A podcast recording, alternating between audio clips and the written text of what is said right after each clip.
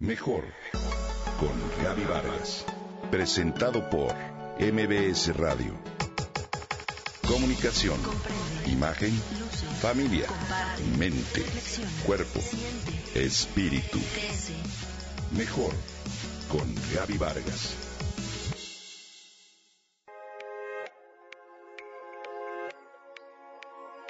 Seguramente has escuchado el nombre de esta enfermedad, esclerosis lateral amiotrófica.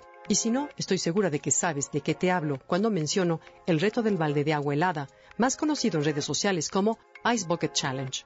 La esclerosis lateral amiotrófica es una enfermedad del sistema nervioso que ataca las células nerviosas o neuronas del cerebro y la médula espinal. Estas neuronas transmiten mensajes hacia los músculos voluntarios, aquellos controlables por el organismo. El padecimiento causa, en su origen, problemas musculares leves en su capacidad para caminar, correr, escribir o incluso hablar. Con el tiempo la persona pierde fuerza y movilidad. Luego comienzan a fallar los músculos del pecho y la respiración se dificulta y debe ser auxiliada a través de un respirador. Es un padecimiento que suele atacar entre los 40 y 60 años y es más común entre los hombres que entre las mujeres. No se conoce aún la causa del padecimiento y no existe cura.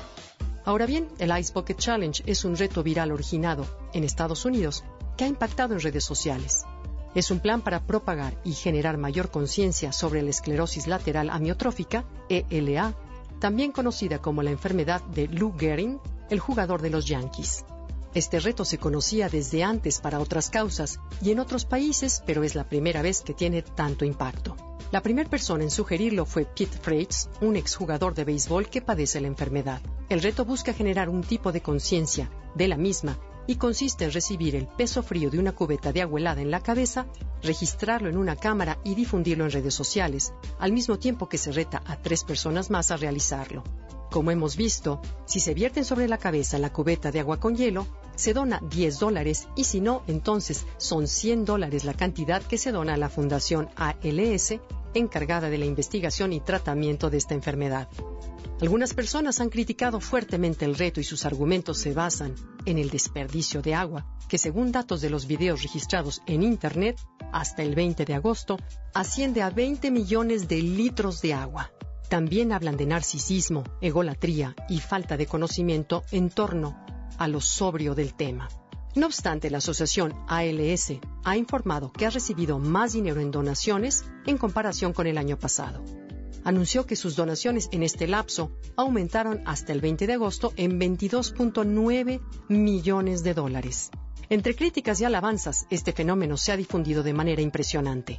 No es mi intención condenar o aplaudir una u otra acción, pero creo que si nos ubicamos en lo verdaderamente importante, que es el padecimiento como tal y la acción de donar para su investigación y tratamiento, así como el hecho de ser solidarios, si no perdemos el centro, pero además agregamos creatividad a la hora de realizar el dichoso reto, como ya algunos lo han hecho, a través de la disminución del agua, del uso de agua para riego en un jardín o un contenedor donde se pueda reciclar el agua, y por otro lado nos informamos sobre la causa que se apoya, creo que estaremos hablando de algo trascendente que nos lleva a ser mejores, a vivir mejor. No olvidemos tampoco que para muchos donar es un acto anónimo de entregar con el corazón a quien lo necesita. Te invito a donar.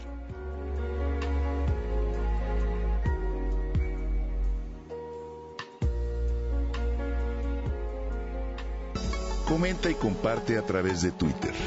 Gaby-Vargas. Mejor con Gaby Vargas.